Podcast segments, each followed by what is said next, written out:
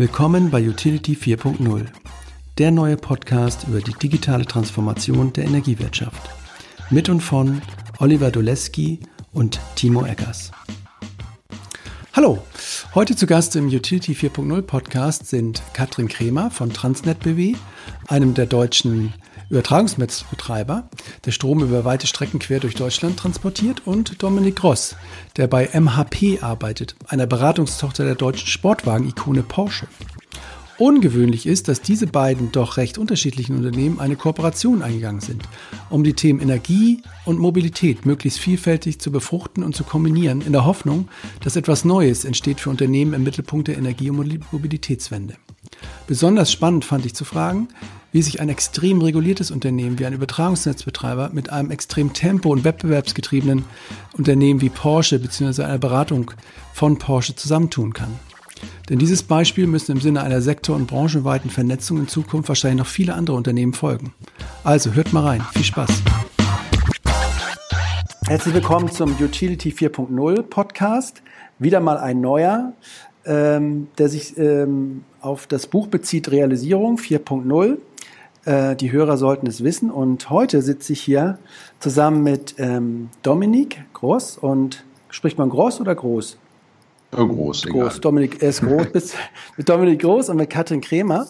Ähm, ja, und ähm, wir werden euch gleich ganz in Ruhe vorstellen. Ihr seid bei der Transnet BW. Ähm, Katrin, jedenfalls du. Ähm, das ist richtig. Und ähm, du bist, ähm, Dominik, bei MHP im Moment noch ähm, eine Beratung ähm, aus dem Hause Porsche. Kommen wir, wie gesagt, gleich noch ganz in Ruhe drauf. Und ihr zusammen habt ähm, was Neues gegründet, beziehungsweise die Firmen, für die ihr hier steht. Und darüber wollen wir heute äh, sprechen. Ähm, wie so zwei Partner zusammenkommen, von denen man vielleicht vor Jahren das noch nicht gedacht hätte, dass das solche zu so einer Kombination kommt. Und ähm, ja, bevor ich mich hier so in Rage rede, fange ich immer lieber mal an und und gucke, wer sitzt hier eigentlich so in der Leitung ähm, und, und auch die Hörer, dass die so ein bisschen Gefühl bekommen, ähm, wer schlägt sich hier abends, äh, sage ich mal, die Zeit um die Ohren, um, um so wichtiges Thema irgendwie zu besprechen. Und ich würde, Katrin, vielleicht dir einfach mal den, den Vortritt lassen, dass du dich vielleicht mal kurz vorstellst. Und ich finde es immer cool zu erfahren, wir haben auch schon einige Vorgespräche äh, gehabt, wer du so bist und was dich so antreibt, warum du jetzt da sitzt, wo du heute sitzt, heute Abend da sitzt, wo du heute sitzt. Und ja, erzähl einfach mal ein paar, paar Takte zu dir. Das würde mich freuen. Ja, ja genau. Also ich, äh, hast du schon gesagt, ne? Katrin Kremer heiße ich.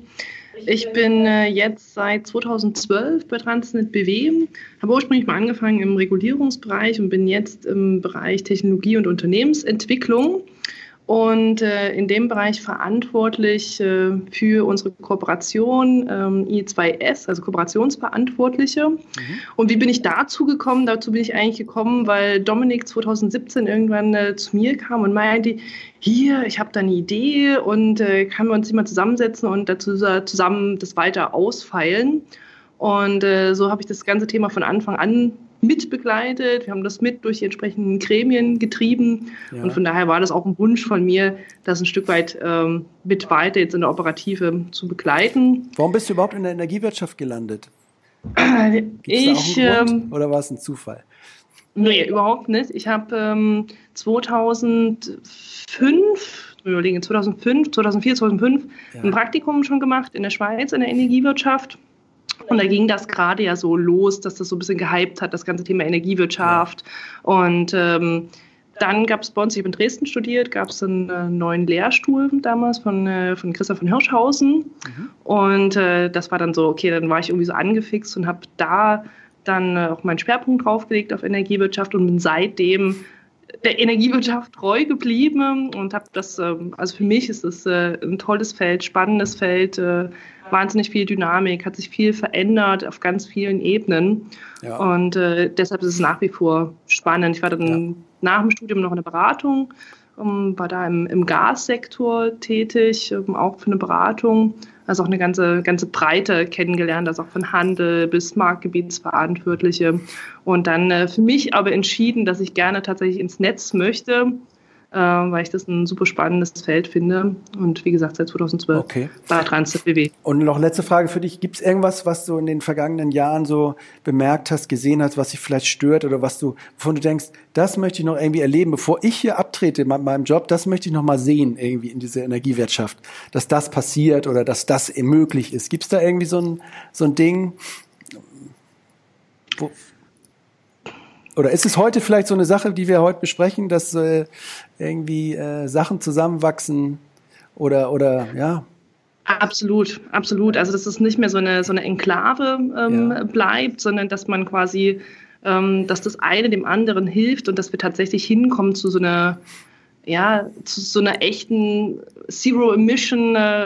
Zero-Emission-Welt quasi, in dem die Infrastruktur im besten Sinne quasi dazu beiträgt mhm. und äh, da auch ein Stück weit ne, diesen Dienst an der Gesellschaft leistet. Das ist irgendwie, das klingt irgendwie so sehr sinnverschwurbelt, ja, ja. aber ich finde das tatsächlich, dass das, ähm, dass das ein Stück weit auch die Aufgabe der Infrastruktur am Ende ist, ja. ähm, da zu dienen. Okay. Gut, danke für das Intro. Dominik, wie sieht's denn bei dir aus? Wie bist du da auf diesen Stuhl gekommen über all die Jahre? Was, was, wo kommst du her? Ja, ähm, also ähm, wie bin ich auf den Stuhl gekommen? Also äh, ich war bis äh, 2018, Ende 2018 ähm, hier bei Transnet BW in unterschiedlichsten, sag ich mal, Funktionen direkt an der Front tätig. Äh, habe quasi auch gesehen, wie diese Übertragungsnetzbetreiber durch die, sag ich mal, sich veränderten äh, Rahmenbedingungen auch äh, im Rahmen der Energiewende ja, zu einem, ich nenne es mal, Vollsortiment da entwickelt hat. Äh, und das hat mich irgendwie so, so angefixt letzten Endes. Ich hatte auch durch meine Funktion eine sehr, sehr gute Einsicht in Kernprozesse des Übertragungsnetzbetreibers und habe sage ich mal, dahingehend auch die Komplexität äh, des ähm, ja, Energiesystems dann wirklich von unterschiedlichsten Facetten kennengelernt. Mhm. Ähm, ich war vor meiner Zeit äh, beim Übertragungsnetzbetreiber im vertikal integrierten Energieversorgungsunternehmen, habe da unterschiedliche Wertschöpfungsstufen auch kennengelernt und ähm, äh, quasi, wo ich gewechselt bin, äh, das war, sag ich mal, noch vor Fukushima, hat jeder gesagt, wie kannst du denn bloß zum Übertragungsnetzbetreiber gehen? Und ich mhm. habe einfach gesagt, mich interessiert das Thema. Das ist ein Thema, was, äh, wo ich, wo ich ja, irgendwie eine Zukunft sehe, wobei ich nicht wusste, welche Zukunft genau. Und gut, sagen wir es mal so, Fukushima hat dann doch einiges verändert. Und äh, letzten Endes äh, diese ganzen, sage ich mal, Prozesse, die den Übertragungsnetzbetreiber ausmachen, sowohl sage ich mal, in, in, in, der physikalischen Betrachtung als auch in der Datenbetrachtung und dann natürlich irgendwo auch in der finanziellen Betrachtung. Das ist ein Thema, wo, wo mich immer wieder, sage ich mal, sehr, sehr stark ähm, ja, ähm, beeindruckt hat. Ähm, ich wollte immer schon in die Energieversorgung ähm, einsteigen, ähm, auch direkt nach dem Studium. Das hat damals nicht geklappt. Ja. Ich bin quasi, sag ich mal, aus unterschiedlichsten damaligen herrschenden Gesichtspunkten im Maschinenbau gelandet, hatte aber da recht schnell dann auch ähm, für mich entdeckt, äh, da, für diesen Maschinenbau gibt es auch Themen im Bereich Energieversorgung, hat auch versucht, den, ähm, sag ich mal, das Management dahingehend zu überzeugen, was nicht geklappt hat.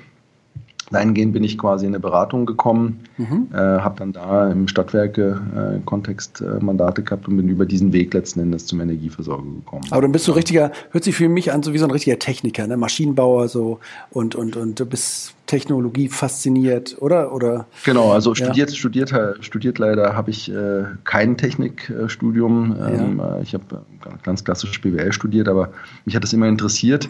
Und äh, letzten Endes eigentlich über die, Prakt die Praxis konnte ich einiges, sage ich mal, nachholen an, ja. an, Themen im Bereich der Technik.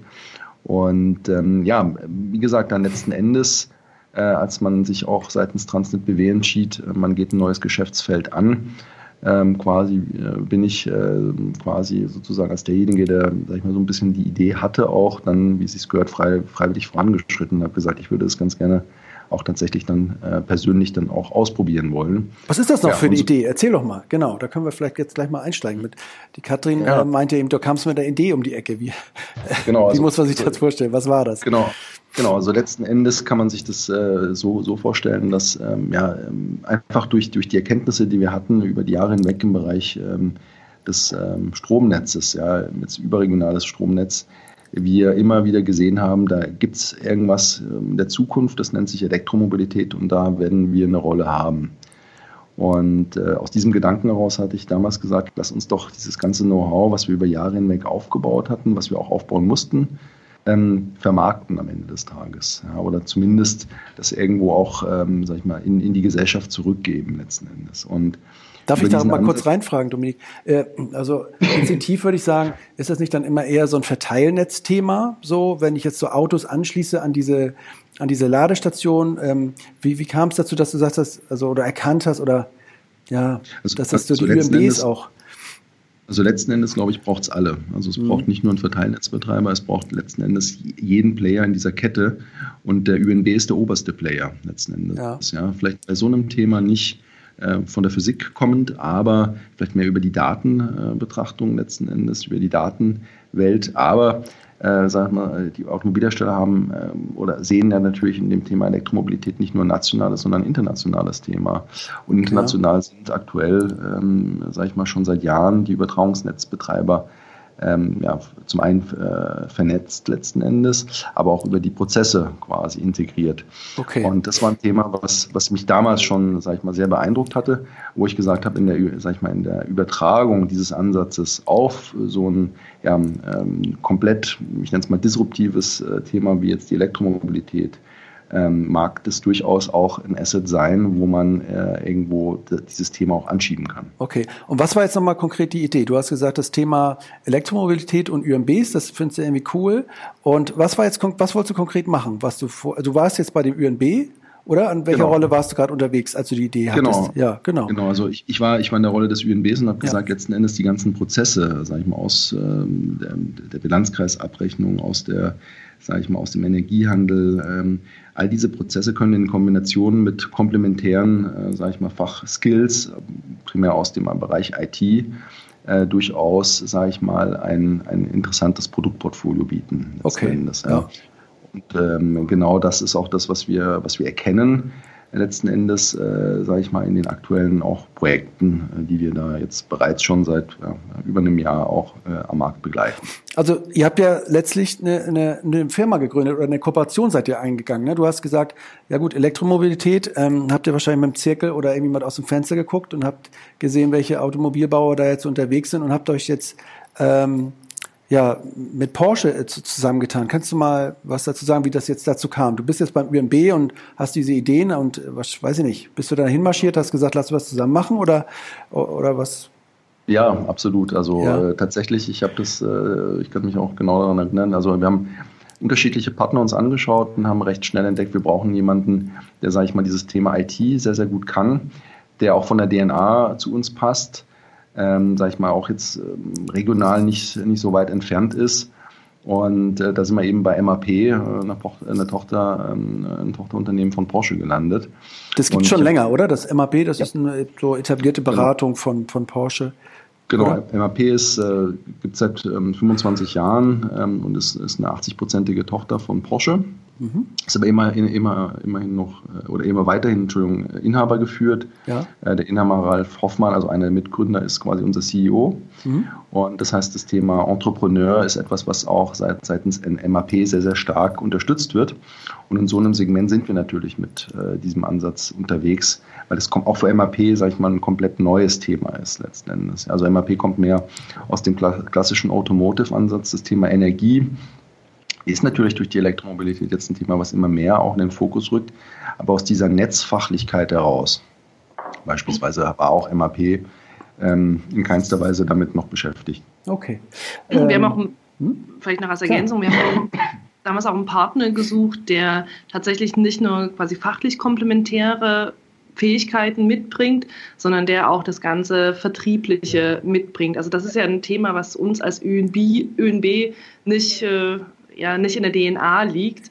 Und mhm. da war uns klar, also entweder wir müssen da wahnsinnig Anstrengungen reinstecken, um das quasi aufzubauen, oder wir holen uns tatsächlich einen Partner einfach an die Hand, der genau dieses ganze Thema kennt, also wie funktioniert das Beratungsgeschäft, was muss ich tun, wie muss ich da vertrieblich unterwegs sein, mhm. weil ansonsten war unsere Überzeugung, es ist die Startkurve einfach zu, ja, zu lang quasi, dass wir da irgendwie auch in, in, den Markt reinkommen. Warum wolltet ihr jetzt direkt eine Beratung gründen und nicht ein gemeinsames Joint Venture, äh, keine Ahnung, äh, Porsche meets Stromautobahn, so in Anführungsstrichen und äh, also warum jetzt ausgerechnet eine Beratung und nicht, ähm, ja, weiß ich auch nicht, eine, eine richtige Firma, sage ich mal, oder Was war so der Bedarf, den man als, am Anfang gesehen hat? Musste man viel untersuchen? Musste man erstmal viel beraten? Oder weiß nicht, wer von euch da also ich, ich sagen wir es mal so, da der Ansatz durchaus so, ich nenne es mal innovativ äh, war, ist, glaube ich, der Ansatz, über eine Beratung zu gehen, immer sag ich mal, auch jetzt aus Risikogesichtspunkten der, der, der bessere Ansatz. Ja.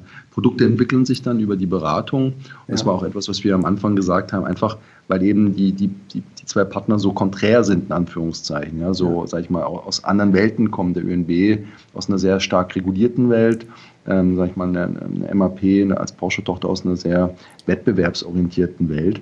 Einfach das zusammenzuführen, auch zu gucken quasi, welche Produkte werden denn letzten Endes einen Marktanklang haben, bevor man, sage ich mal, jetzt äh, größere Geldbeträge in, ich nenne es mal, Software oder Hardware investiert, mag, sage ich mal, der Schritt, der erste Schritt Richtung, äh, wir investieren in, sage ich mal, in, in, in eine Beratungs-IP vielleicht einfacher und bessere sein, um dann auch zu testen, was am Ende tatsächlich an Software oder Hardware gefragt ist.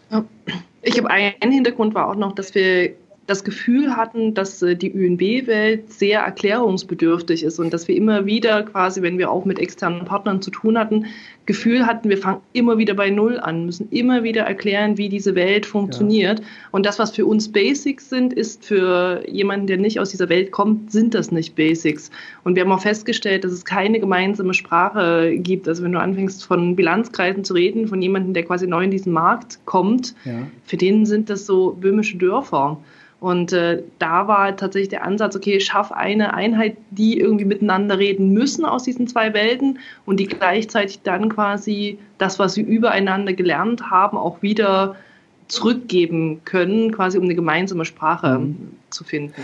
Jetzt sprecht ihr so oft von ganz so konträre Partner, zwei Welten. Könnt ihr noch mal ein bisschen so ein bisschen beschreiben aus eurer Sicht, wie diese beiden Welten sozusagen auf diese Energiewelt und auf die Elektromobilität geschaut haben, wie, wo, wo sie so herkam. Ich weiß nicht, wie, wie guckt so ein, so ein Porsche auf dieses Thema Elektromobilität? Erstmal denken die wahrscheinlich so, hey, meine, meine Autos, äh, die muss ich irgendwie verändern und ja, weiß ich, ob es immer gleich der erste Gedanke ist, ja, wir brauchen dieses Stromnetz und wir brauchen VNBs und UNBs und so. Könnt ihr mal beschreiben oder habt ihr da so, so Eindrücke noch oder vielleicht begegnen oder so O-Töne, wo ihr sagt, ja, daran kann man eigentlich ganz gut erkennen, dass das am Anfang schon wirklich diese konträren Sichten sind oder gewesen sind. Also ich erinnere mich äh, vor, vor vier, fünf Jahren beim ÜNB war das Thema Elektromobilität, wo es ja schon in Teilen anfing. Da gab es ja schon, sag ich mal, einen amerikanischen Autobauer, der dieses Thema sehr, sehr stark und radikal, sage ich mal, angegangen ist. Genau. Ja, und wir haben uns damals so ein bisschen angeguckt und haben gesagt, ja, das wird nie, das wird nie so kommen, das wird nie, sage ich mal, so, so ein Ausmaß haben. Ähm, am Ende des Tages geht es uns gar nichts an als, äh, sage ich genau. mal, Übertragungsnetzbetreiber. Wir fokussieren ja. uns da auf ganz andere Segmente und äh, der Rest interessiert uns nicht. Ja. Jetzt, sage ich mal, ein paar Jahre später komplett eine andere äh, Herangehensweise. Ähm, der Übertragungsnetzbetreiber sieht, ähm, dass er da durchaus auch etwas, ähm, ja, eine Rolle haben wird, perspektivisch äh, und äh, dass er sich dahingehend auch nicht äh, dem Thema komplett entziehen kann. Also Aber, ich kenne, ja. hm? zumindest kenne ich keinen ähm, Übertragungsnetzbetreiber im zentraleuropäischen ähm, ähm, Gefilde, der sagt, das ist ein Thema, was ihn äh, nicht tangiert am Ende des Tages. Also es gibt immer Berührungspunkte mehr. Aber könnte man nicht sagen als ÜMB, hey, was geht mich das an? Ich bin hier, ich habe hier dieses Netz, das muss laufen, ich bin im regulierten Bereich, ich muss das auch irgendwie äh, flott halten und sozusagen, aber lass doch erstmal die anderen machen und äh, ja, vielleicht, wie du sagst, vielleicht wird das auch gar nichts und vielleicht wird es dann doch irgendwie Wasserstoff und das geht an uns vorbei. Äh, was ist, ich will noch mal mehr rauskitzeln, was so, was so was euch so raustreibt aus eurer, aus eurer regulierten Welt, die ja vielleicht aus, aus wettbewerblicher Sicht manchmal auch ganz schön ist, weil es einfach auch klar ist. Ich, ich denke da ein, ein Lerneffekt aus, aus, sag ich mal, aus der, der ersten Schubwelle der Energiewende, weil damals, äh, sagen wir es mal so, hat, hat man als UNB das eher passiv äh, sozusagen ähm, akzeptiert und dann eben gemacht. Und ich glaube, jetzt ist so ein bisschen der Unterschied, dass man aus dieser Phase gelernt hat, ähm, wenn man das proaktiv angeht, sozusagen so ein Trend, so ein Phänomen, was eine Auswirkung hat, ähm, dann mag es auch am Ende des Tages aus gesellschaftlicher Perspektive durchaus, sage ich mal, äh, besser sein und man, äh, sage ich mal, auch dahingehend im, ja, im Sinne des Wohlstandes auch vielleicht, äh, sage ich mal, die, die etwas kostengünstigere Variante am Ende des Tages. Man muss auch sagen, dass dieses Thema, wir wollen innovativ sein, auch ein Stück weit irgendwie Zielstellung der Transnet BW ist. Ne? Also das ist das Selbstverständnis äh, der Transnet BW auch in der in Mission und Vision verankert. Wir haben äh, vor, weiß gar nicht, inzwischen zehn Jahren den Netzregelverbund ge gegründet, ähm, also auch ein sehr innovatives Projekt. Was ist das? Also nochmal kurz ein Wort, was ist der Netzregelverbund? Ähm, da sind quasi ähm, die, die UNBs inzwischen mhm. von, ich glaube, elf Ländern zusammen, äh, zusammengeschlossen, die ähm, quasi ihre Bilanzgleichgewichte gegeneinander abgleichen, sodass quasi kein Regeln gegeneinander stattfindet. Ja, so miteinander genau. und nicht so ein Gegeneinander. Okay, Länder Genau, also es geht mhm. halt darum quasi, dass äh, dann quasi vom, vom energetischen her das quasi optimaler ist, als wenn quasi einer seine Kraftwerke hochfährt und der andere ähm, runterfährt quasi um entsprechende Gleichgewichte auszuregeln, sondern wenn man quasi die gesamte Bilanz anschaut okay. und quasi dann in der, in der Gesamthülle quasi guckt, was muss man tatsächlich noch ausregeln. Mhm. Genau, also ich, ich, hoffe, ich habe das so einigermaßen äh, erklärt. Aber das ist so der Aspekt, äh, dass man sich schon mal auch, auch mal aus seinem Häuschen raus bewegt hat und geschaut hat, länderübergreifend, so, lasst uns erstmal äh, irgendwie an einen Tisch setzen, ja. Genau, ja, und es ist halt auch dieses Thema, ähm, wir haben auch lange darüber gesprochen, ne, braucht es das, müssen wir das jetzt eingehen? Ähm, und am Ende war es tatsächlich so zu sagen, okay, kommt, ähm, wir probieren das jetzt einfach mal, okay. wir gucken jetzt einfach mal, was passiert. Und ähm, wir haben uns dann einen relativ strikten Fahrplan auch gegeben, quasi in welchen Abschnitten wir dann wieder da drauf gucken, ähm, wie auch gewisse Ausstiegsszenarien dann aus, äh, aussehen. Und das verbunden quasi mit dem, okay, wir probieren das einfach mal. Ich glaube, das war dann so eine, so eine Kombination, dass man gesagt hat, okay, ja. wir probieren einfach mal und gucken mal, wie der Markt auch so ein Stück weit darauf okay. reagiert. Gut, und jetzt habt ihr dann, achso, Dominik, ja, hattest du noch? Ja, ich, ich wollte wollt noch auch was, was äh, ja. quasi anmerken. Und ich habe mal gelernt, ich meine, auch im Laufe der Karriere macht man ja durchaus so, sag ich mal, den einen oder anderen ähm, Managementkurs, äh, wo, ja. so, wo auch Themen wie Innovation äh, nochmal beleuchtet werden. Ich habe gelernt, dass sozusagen die großen oder maßgebliche Innovationen meistens aus der Kombination bestehender, ähm, sage ich mal, Geschäftsmodelle äh, quasi äh, sich ergeben. Ja. Und das ist mir irgendwie auch geblieben und äh, wie gesagt auch dann aus dieser Perspektive mal heraus zu sagen, okay, ähm, man hat hier als UNB ein gewaltiges Know-how aufgebaut. Auf der anderen Seite gibt es, sage ich mal, ein anderes gewaltiges Know-how, ähm, let's combine am Ende des Tages. Ja, und, mhm. und, dann lass uns mal schauen, was daraus sich ergibt. Klar, äh, wie Katrin es auch gesagt hat, am Ende ist es auch so ein bisschen ein Try-and-Error-Spiel, aber ähm, immer wieder natürlich auch mit gewissen Absicherungsmechanismen. Aber ich glaube sozusagen jetzt, ähm, der Markt ist da und sag ich mal, der, der Trend geht genau in diese Richtung letzten Endes, dass man diese beiden Welten aus beiden Endpunkten kombiniert. Und von daher ist es absolut ein Thema, wo, wo wir auch unser unser, unser Commitment geben wollen und natürlich auch uns dann engagieren wollen. Also das heißt so ein bisschen, du hast eigentlich äh, aus all diesen Kursen mitgenommen, äh, Innovation entsteht durch Kombination und ähm, vielleicht manchmal auch umso konträrer, umso besser. Und das äh, hat noch so nachgehalten, dass du an richtiger Stelle dann quasi mit dieser Idee um die Ecke gekommen bist. Ähm, und dann habt ihr letztlich also dieses, diese Beratung jetzt ins Leben gerufen, gegründet. Ihr, ihr nennt das IE2S steht für? Intelligent Energy System Services. Okay, sperrig, aber naja, vier Buchstaben und eine Zahl. nee, äh, Scherz beiseite. Ähm, und das habt ihr jetzt gegründet zusammen. Das ist eine Firma oder wie muss man sich das vorstellen? Das ist eine Beratung von, von äh, Porsche und zusammen von, ähm, von Transnet BW? Oder ist, wie, wie muss man sich das vorstellen? Da arbeiten jetzt ein paar Leute drin und. Genau, also ähm, wir sind organisiert über einen sogenannten Partnerschaftsvertrag. Ja. Organisatorisch ist das Ganze aufgehangen als Einheit bei MHP. Das heißt also, es wird gearbeitet unter dem Dach MHP, aber mit der Marke I2S. Ja.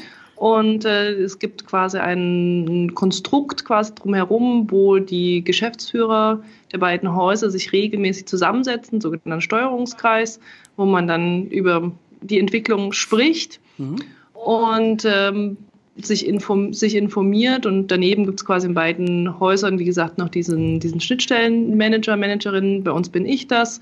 Auf der anderen Seite gibt es das genauso. Quasi wir kommunizieren miteinander. Und äh, hier bei Randstad BW gibt es noch einen sogenannten Fachbeirat. Das sind quasi ähm, ja, Führungskräfte drin, quasi die auch regelmäßig darüber informiert werden und von denen dann auch so ein bisschen Feedback eingeholt wird. Okay, wie seht ihr das? Wie nehmt ihr das jetzt wahr, wie sich das entwickelt? Ja. Geht das auch thematisch quasi ähm, in, eine, in eine Richtung, die wir uns als Transnet BW vorgestellt haben? Und ähm, so spiegeln wir das im Prinzip wieder. Das hört sich jetzt aber so sehr nach Verwalten an, so wie so ein Projekt mit Lenkungskreis. Wer macht denn die Beratung? Wer ist denn der Berater quasi? Äh, was sind das? Genau, also wir haben von, von, äh, von Transnet BW, also gestafft ist es so, dass ähm, Transnet BW die Möglichkeit für unsere Mitarbeiter bietet, dass sie in diese Beratung wechseln können. Es wird niemand dazu gezwungen, sondern man kann sich quasi als Mitarbeitende ähm, da rein bewerben. Mhm. Und äh, gleichzeitig natürlich wird es auch von MHP ähm, entsprechend mit Mitarbeitenden äh, versorgt, weil es halt da auch eine Einheit ist. Und zusammen quasi aus diesem Pool werden die Projekte, die I2S akquiriert, ähm, ja, bearbeitet. Aber das sind ja dann, also ich war auch mal in so einer Beratung, ähm, da geht's ja dann auch äh, in Projekten richtig zur Sache. Ne? Also und, und das hört sich jetzt so an, ja, dann gehe ich mal darüber, aber äh, wenn man da jetzt nicht auch so ein Typ für ist, äh, dann kann das auch mal ein bisschen ähm, abschreckend wirken, sage ich mal. Oder absolut. Ja. Absolut, aber wir halten, wir lassen eine totale Offenheit. Also ja. ich äh, von beiden, von beiden Seiten ne, ist da eine absolute Offenheit, quasi, was das heißt, wenn man in diese, äh, wenn man in diese Beratung geht. Und trotzdem haben wir auch mit großer Ungewissheit, wie sich das Thema entwickelt, hatten wir eine hohe Nachfrage, ein hohes ja. Interesse ähm, auf Seiten der Kolleginnen und Kollegen in diese, ähm, ja, in diese neue Einheit zu gehen ja. und auch wissen quasi, dass das mit deutlich mehr, also das ist ja kein 36-Stunden-Vertrag mehr, sondern ein bisschen mehr meistens. Äh, mit, auch mit Reisetätig natürlich entsprechend äh, verbunden und ja. damit entsprechend halt auch mit Rückwirkungen aufs Privatleben. Und mhm. trotzdem war, war das Engagement der Leute äh, sehr groß. Inzwischen sind vier, äh, also vier ehemalige Transnet BW-Mitarbeitende in diese Kooperation gewechselt. Die haben dann Arbeitsverträge bei MHP, also sind Angestellte bei MHP, haben aber für eine gewisse Zeit ein Rückkehrrecht ja. ähm, quasi ins Stammhaus Transnet BW. Und wir versuchen auch so natürlich äh, in sehr engen Kontakt trotzdem weiter zu diesen Mitarbeitenden zu okay. halten. Also jetzt verstehe ich es, glaube ich, auch ein bisschen besser. Das ist auch so ein kleines äh, Kulturvehikel, äh, was ihr da gebaut habt. Also ich kann mir vorstellen, von Porsche, die Beratungen, die werden auch genauso schnell unterwegs sein und genauso dynamisch wie, wie die Autos.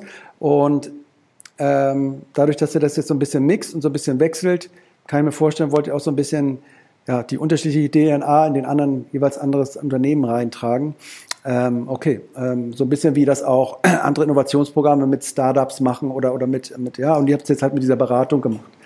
Also wir Richtig. wollten uns tatsächlich, sag ich mal, an erfolgreichen Kriterien messen ja, und sozusagen dahingehend uns wirklich ähm, mit, ähm, ja, mit, mit den Mechanismen äh, der Beratung im Wettbewerb auch ja. äh, dann Jetzt nicht so Jugend forscht oder, oder äh, genau, Transnet BW genau. forscht, sondern so richtig hart am Wind, ja. Genau, weil äh, ansonsten funktioniert das nicht, ja. Mhm. Und wir haben okay. auch, sag ich mal, explizite Kriterien definiert, dass wir jetzt nicht klassische, sage ich mal, Themen wie jetzt, äh, ich nenne es mal eine klassische Ingenieursdienstleistungsberatung ja. machen, sondern wirklich Themen, die sehr komplex sind und sozusagen immer aus, aus Grundlagen schöpfen natürlich, aber sehr, sehr in eine hohe Komplexität reingehen, einen ja. hohen Innovationsgrad auch haben und natürlich dann auch dahingehend auch sag ich mal, auch eine, eine gewisse Abgrenzung zu anderen, äh, sag ich mal, Konkurrenten im Markt. Ja. Und jetzt erzähl doch mal, kannst du so mal, ihr seid ja so nicht lange da unterwegs, aber ihr habt, glaube ich, schon ein paar Projekte gemacht. Hast du da mal ein Beispiel, sodass der Hörer sich vorstellen kann,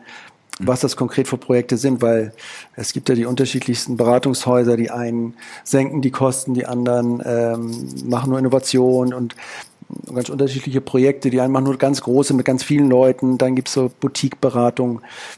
Hast du mal ein griffiges Beispiel, was so ein klassischer Beratungscase wäre bei euch? Also was unser Ansatz ist, ist letzten Endes unser, unseren, unseren Kunden, sag ich mal, ein, ein, ein, neues Geschäftsmodell quasi äh, mit, mit äh, vorzubereiten, mit äh, am Ende des Tages mit auszuliefern. Und das ist so ein bisschen der Punkt, in dem wir, in dem wir arbeiten, äh, gerade an der Schnittstelle zwischen Energie und Mobilität. Nehmen wir mal das Thema ähm, was, was ja aktuell ein Thema ist. Ich habe riesige Flotten, ja. perspektivisch an Elektroautos. Ich möchte die irgendwie, sage ich mal, ins Netz einbinden weil ich da perspektivisch neue Geschäftsfelder sehe. Das sind Themen, an denen, an denen wirken wir mit, ja. äh, ganz aktuell. und äh, wo wir auch ein hohes Potenzial sehen. Klar ist es jetzt noch ein Thema, was noch in den Anfängen steht, aber ich sage ich mal, das ist ein Thema, was eine hohe Zukunft haben wird und wo natürlich auch ein hohes, äh, sage ich mal, am Ende des Tages wirtschaftlicher Faktor auch entstehen wird. Ihr seid auch offen für alle. Ihr beratet auch andere UMBs, Stadtwerke, Dritte, also ist völlig egal. Ihr seid jetzt da nicht irgendwie so ein bisschen, sag ich mal, also auch Volkswagen oder, oder also wirklich frei oder sagt ihr, nee, Nee, wir sind ja. also komplett frei. Also wir sind äh, komplett mit allen Automobilherstellern, ja. äh, die es gibt in Gesprächen oder genauso gut in der Energiewelt auch mit allen, mhm. sage ich mal, wichtigen Playern. Also da gibt es überhaupt keine Tabus. Äh, wir sind äh, im Wettbewerb und äh, wir wollen uns auch sozusagen mit allen Playern, die Interesse haben, mit uns zusammenzuarbeiten, auch dann entsprechend dann auch in Gespräche und an Projekte mhm. begeben. In diesem Buch Utility 4.0, da sind ja auch noch zwei oder sogar, glaube ich, drei Artikel drin von Projekten, so habe ich es jedenfalls verstanden. Ich hatte mir das jetzt auch nochmal so durchgelesen. Das eine war so ein Thema also, also sind so Tools eher, die er da sozusagen beschreibt. Einmal so ein Planungstool für Ladeinfrastruktur, mhm. also einfach so wohin mit der Ladesäule. Da habe ich es mir für mich abgekürzt. Und dann, was ich auch sehr interessant war, so wie man so Quartiere überhaupt ähm, so dezentral versorgen kann, mit welchem Mix an welchen Erzeugungstechnologien, Speichertechnologien. Da habt ihr so ein paar Tools gebaut. Sind das so mhm. Projekte, die in dir aus dem genau, Kontext entstanden sind? Ja, auch absolut. Genau, das sind eben genau so Themen, wo wir sagen, okay, im, im Bereich, wie kombinieren wir, sage ich mal, Energie und, und Mobilität, beispielsweise Richtung intelligenter Infrastruktur, was jetzt die Ladesäulen anbelangt. Äh, oder natürlich auch das Thema ähm, Energie und äh, intelligente, ich nenne es mal Quartiere am Ende des ja. Tages. Ja. Und auch da immer wieder sehr, sehr stark in Relation zu, sage ich mal, den Komponenten auch aus der Mobilität, weil auch Quartiere werden zukünftig äh, mit Elektromobilen natürlich auch bestückt sein. Also aus diesen zwei, sage ich mal, ähm, Denkwelten immer kommend äh, implementieren wir unsere Lösungen und bieten auch unsere Lösungen dann auch am Markt an. Ja. Wir sind natürlich auch immer wieder äh, damit konfrontiert, dass wir das auch adaptieren müssen, weil es eben so, ja, so neu neue Themen sind, äh, sage ich mal, das, äh, sage ich mal, also wir, wir bieten auch keine Standardprodukte ein am Ende des Tages an, sondern immer wieder ähm, adaptiert an die Voraussetzungen und die Gegebenheiten dann unserer jeweiligen Kunden. Mhm. Ähm, kannst du noch mal ein bisschen beschreiben, was im Moment so der dickste Brocken ist, vor dem die meisten dieser Kunden stehen? Oder gibt es, gibt es überhaupt so ein Muster, dass du siehst, äh, wie soll ich sagen, was so die jetzt 2020, 2021, was so die, ja, sagen wir, die größten Herausforderungen aktuell sind, wo, wo so der Schuh so wirklich drückt, wo man sagt, ja, Planungstool, gut, äh, so sage ich vielleicht auch, ist vielleicht auch so wissenschaftlich oder, oder methodisch interessant, aber gibt es auch noch so ganz hands-on Sachen, wo, wo, keine Ahnung, mh, hm, weiß ich, ich, ich arbeite viel mit Stadtwerken zusammen und das Thema Stadtwerk, Smart City, Quartiere, das betrifft halt immer auch eine ganze Politik, eine ganze, äh, ja, ganz viele andere Faktoren, die wirklich wenig mit, ähm, mit Daten und Fakten, sondern viel mit Emotionen und mit Fridays for Future zu tun hat, sage ich mal, so ganz kurz. Hast du, was hast du, wie fühlt sich das für dich an jetzt, wo, wo ihr da steht und wo die, wo eure Kunden stehen?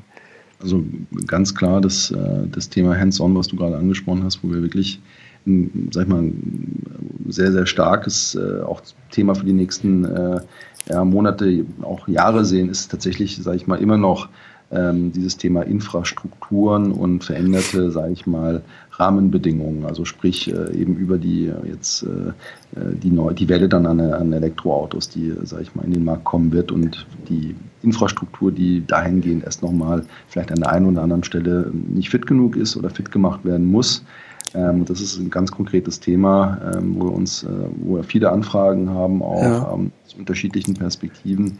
Ähm, natürlich auch, sage ich mal, nochmal einen Schritt zurück sozusagen, allein die beiden Welten zusammenzuführen, ja, zwischen dem Bereich der Automobilhersteller, deren Ökosystem und natürlich der, der Welt der Energieversorger und der Infrastrukturanbieter und deren Ökosystem. Auch das ist ein Thema, wo wir als äh, Medium dazwischen agieren wollen und natürlich dann auch beide Welten auch zusammenbringen wollen. Mhm. Wie macht man das mit den Welten? Man könnte jetzt banal sagen, hey, wir haben das Auto, es braucht Strom, ihr habt den Strom, ihr transportiert den, äh, ich brauche diese Ladesäulen, macht, dass das irgendwie da ist. Äh, so ganz einfach gesagt. Ähm, es ist vielschichtiger, denke ich mir. Was Kannst du das ein bisschen beschreiben, was, was da für, für Ökosysteme aufeinanderprallen und wo die sich irgendwie verhaken können? Oder? Sagen wir mal so, die, die Denkweisen sind, sind extremst unterschiedlich. Ja. Ich sage mal, Automobilhersteller oder auch ihre Zulieferer sind, denken gleich international.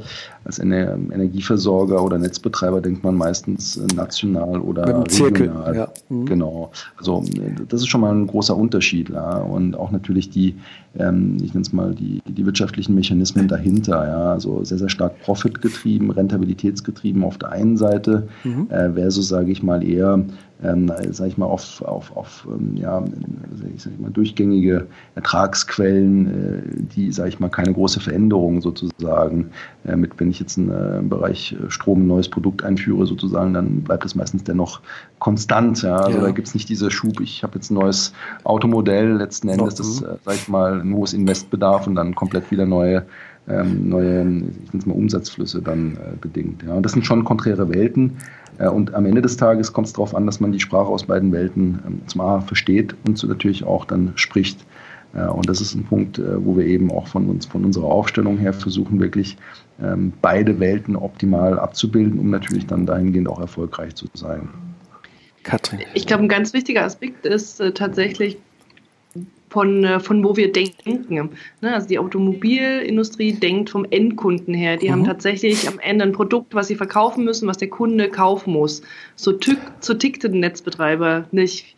Wir haben nicht den direkten Kontakt zu einem Endkunden, der irgendwelche Bedürfnisse hat und der am Ende das Produkt kaufen kann oder es halt auch bleiben. Ihr habt Netzkunden, lässt, aber die, ne? die sind dann halt da und bleiben da, wenn es läuft. Genau, genau. Also da gibt es auch wenig Diversifikation. Ja. Ne? Also das ist ein Monopol und du nutzt es oder ansonsten hast du halt keinen Strom. Ja, so, ne? genau. ähm, und das ist schon ist eine komplett andere Welt. Und auch dieses Thema, wir haben einen gesetzlichen Auftrag, den wir erfüllen müssen. Und hinter diesem gesetzlichen Auftrag steht am Ende quasi, wie erfüllst du den? Du musst Sicherheit bieten. Das genau. ist das A und O, der Strom muss da sein.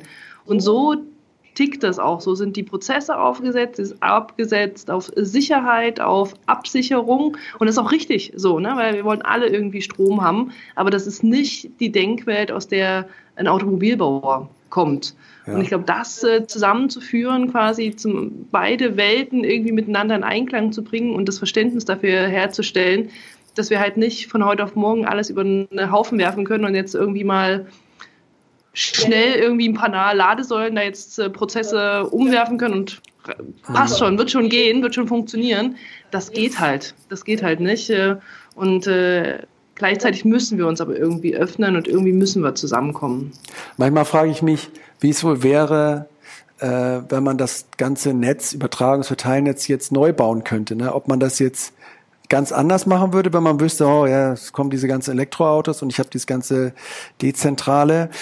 Ähm, meint ihr, man kann das auch äh, umbauen? Man denkt immer so, ja klar, also ich muss irgendwas tun und aber manchmal habe ich so ein bisschen weiß ich gar nicht, ob das, ob das möglich ist. Kriegen wir das hin mit dieser Infrastruktur, wenn wir sie ein bisschen verändern, dass wir dann quasi aufbauend auf den ähm, auf diesen Verteilen von wenigen großen Kraftwerken, also das, das, das alte, können wir das umbauen?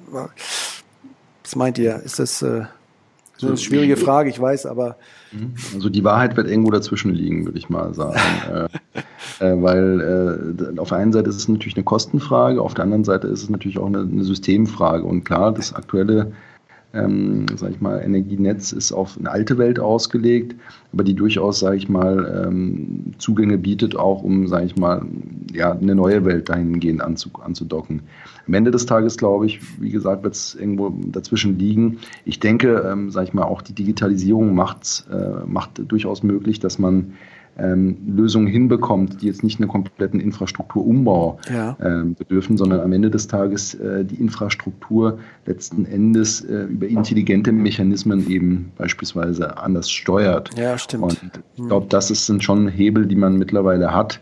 Ähm, ja, die, die, die es vielleicht vor 20 Jahren so nicht gab. Das genau. heißt, da hat man auch durchaus nochmal eine, anderen, eine andere, andere Möglichkeiten. Das, dadurch, dass man einfach so einen digitalen Layer über die Physik sozusagen ähm, legt und gewisse die ganzen Assets und Betriebsmittel digitalisiert, dass man einfach noch mehr rausholen kann aus diesem äh, auch auf alte Strukturen basierenden Netz, aber dass man es da dann nochmal ordentlich durchschüttelt und flexibler machen kann. Ist es das so? Genau, mhm. absolut. Ja. Ich glaube, die Frage wird nicht sein, ob wir das hinbekommen. Ich glaube, da bin ich mir ziemlich sicher, dass wir das hinbekommen werden. Ich glaube, da haben wir viele schlaue Köpfe und ich, ich glaube auch, dass wir da auf einem guten Weg sind. Die Frage wird sein, dass das nicht von heute auf morgen geht, sondern dass wir eine gewisse Zeit, eine Transformationszeit haben, wo wir ja mit gewissen Brückenlösungen leben müssen, wo wir vielleicht auch mit einer gewissen Unsicherheit äh, leben müssen. Und die Frage ist quasi, wie wir diese Transformationszeit gut überbrücken können so dass halt nichts, ja, dass halt nichts runterfällt. Ja. Ähm, ich glaube, das ist die, das ist die eigentliche Herausforderung. Und äh, ich glaube, die Lösung ist schon noch ne, mit Umbau und Netzausbau ähm, mit sein, wird Digitalisierung mit sein, aber das ist halt nichts, was wir von heute auf morgen ähm, hinbekommen und trotzdem schnell ähm, irgendwie hinbekommen müssen. Und äh, da ist es halt auch wichtig, dass dann wieder die Prozesse gut ineinander greifen. Aber genau da sehe ich halt auch wieder, dass I2S quasi eine Möglichkeit bietet, ähm, dass wir von, einfach voneinander wissen, ne? also was für Möglichkeiten es gibt und Lösungen quasi auch von einer Welt in die andere Welt übertragen. Ja, und jetzt, du bist doch auch, Katrin, so eine Regulierungsexpertin. Wie, wie, wie kann, wie, du sprichst jetzt so, finde ich alles, kann ich alles unterschreiben, aber wie, wie, hm. äh, es gibt ja einen Regulierungsrahmen, der auch, äh, ja, relativ genau vorschreibt, was geht, was nicht geht, wo, wofür Geld da ist, wofür nicht. Ähm, wie, wie, ja, kannst du mal beschreiben, was hat, kommt ihr da raus oder müsst ihr da viel auch im Dialog mit dem Regulierer? Muss da auch was verändert werden, damit ihr da weiter vorankommt? Du meinst mit, äh, mit dem Thema E2S jetzt? Ja, genau, weil, genau. weil du erzählst neue Geschäftsfelder, ja. dies und jenes, aber da ja. gibt es einen Regulierer, der sagt, ja, du hast das Geld, damit es hier sicher von A nach B kommt und ähm, mach bitte nichts, was dagegen äh, läuft oder wie, wie, wie, genau. wie schafft ihr euch da Freiräume, dass ihr das auch machen könnt? Genau, also wir, wir sind da schon regulatorisch, ne? wir prüfen das auch immer, bevor wir sowas machen. Das ja. sind doch aufwendige Prozesse. Das ist unter anderem einer der Gründe quasi, warum es organisatorisch jetzt so gestaltet ist, wie es gestaltet ist. Das heißt quasi, dass ähm, die Organisation operativ bei MHP hängt, quasi ja, okay. unsere mhm. Mitarbeiter, die daran Interesse haben, zu MHP gehen und ja. äh, MHP trägt jetzt auch während dieser Pilotphase alle Risiken mhm. und Chancen aus dieser, ähm, aus dieser Kooperation. Das heißt, wir, wir unterstützen das, wir gucken, wir gucken da drauf. Wenn wir das irgendwann mal, sag ich mal, in eine, in eine nachhaltige Lösung überführen wollen, dann müssen wir da auf jeden Fall ähm, sehr intensiv auch mit dem Regulator ähm, zusammenarbeiten. Das ist, ist nicht ganz einfach. Da gibt es auch keine eingetretenen Pfade, wo man sagen ja. kann, okay, jetzt macht man äh, Schema XY und dann funktioniert es. Ähm, aber ich glaube, wir sind da auf einem guten, auf einem guten Weg und in einer guten Abstimmung. Ja, also ich weiß nicht, umso mehr ich jetzt darüber erfahre, ich finde es halt auch wirklich bemerkenswert und auch gut für so einen Regulierer, dass er mal sieht, wie was daraus entstehen kann, auch in einem so einer Sandbox, wo das jetzt alles noch so äh, ja äh, voneinander getrennt ist, weil weil ja es gucken ja immer viele auch in die Politik, es war gerade Handelsblatt-Tagung und sagen, ey, wenn, wenn das alles klappen soll mit der Energiewende oder Dezentralität, also die paar Regeln müssen wir schon noch mal ein bisschen hier verändern. Und da finde ich, es eigentlich ein cooles Beispiel, was ihr da macht. Ähm, ja, für mich ist es das eigentlich? Nee, also insgesamt, ich, ich kann, es ist ja hier äh, mein Podcast und ich bin wirklich immer, wo, wo ich auch hinschaue bei der EMBW, ist, ähm, äh, weiß ich nicht, ist das immer so mein, bin ein kleiner Fanboy auch, äh, muss ich ehrlich sagen. Was, und wenn ich lese, was der Mastio sagt und was, was ihr dann tut und was der ganze Konzern tut, finde ich das schon äh, cool. Das hört sich jetzt so schleimig an, aber mein Gott, das, ich finde das wirklich so. Ähm, mhm. Und ja, ich wünsche euch viel Erfolg. Ich sage danke. danke. für den Abend hier. Es ist spät und man ist auch nicht mehr der Fitteste, aber. Sehr gerne. Timo, dir vielen Dank. Und wir hören uns ja nochmal, ja, zumindest. Ja äh, genau, nochmal mit äh, dem äh, Dr. Pflaum und Herrn Egler. Ne? Genau. Das war Utility 4.0, der neue Podcast über die digitale Transformation der Energiewirtschaft. Solltet auch ihr gute Beispiele, Unternehmen, Leute aus Energieunternehmen kennen, die Teile dieser digitalen Transformation erfolgreich oder auch nicht so erfolgreich bewältigt haben, so freuen wir uns über eine Nachricht von euch. Vielen Dank.